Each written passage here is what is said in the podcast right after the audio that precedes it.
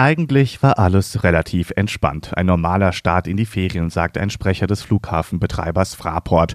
Erwartet wurden um die 200.000 Flugreisende am Tag. Schon am Freitag waren es 180.000. Hier und da hätte es vor allem am Morgen Schlangen gegeben, die sich aber rasch wieder aufgelöst hätten. Kaum gestrichene Flüge, zufriedene Passagiere.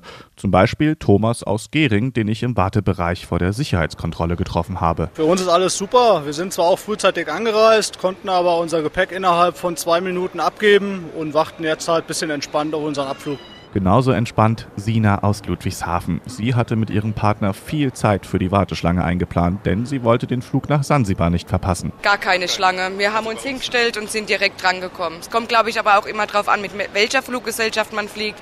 So andere Fluggesellschaften waren relativ voll, aber jetzt bei uns insbesondere war gar nichts los. Den Rekord für den längsten Puffer, den ich gehört hatte, hält allerdings ein Paar aus Siegen.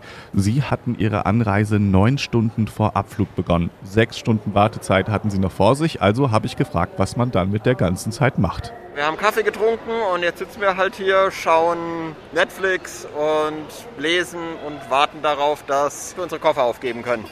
Die meisten Reisenden hatten also viel Zeit vor dem Flug eingeplant. Der Grund dafür war klar, die Berichterstattung über das Chaos an Flughäfen in den letzten Wochen. Viele Menschen waren verunsichert, haben große Zeitpuffer eingeplant, waren aber froh, dass dann alles geklappt hat. Weniger entspannt war am Samstag eine Gruppe von Flughafenmitarbeitern, die sich zu einer Kundgebung organisiert haben. In der Abflughalle A protestierten sie gegen ihre Arbeitsbedingungen. Die Gruppe hatte sich nach eigenen Angaben spontan organisiert und gehört keiner Gewerkschaft an. Sie forderten unter anderem einen höheren Lohn. Paul Laslop, Betriebsrat beim Flughafen Catering Service Gate Gourmet. Wir wollen einmal um unsere Arbeitsbedingungen kämpfen, damit die nicht noch schlechter werden. Die sind schon grottenschlecht. Wir ackern für zwei momentan.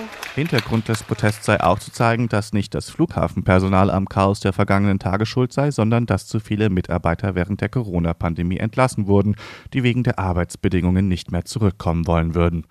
Davon dürften die meisten Passagiere jedenfalls nichts mitbekommen haben, denn alles in allem war es ein normaler Ferienstart am Frankfurter Flughafen. Und laut den Verbraucherzentralen gilt weiterhin genug Zeit einplanen, falls es doch mal zu Problemen kommt.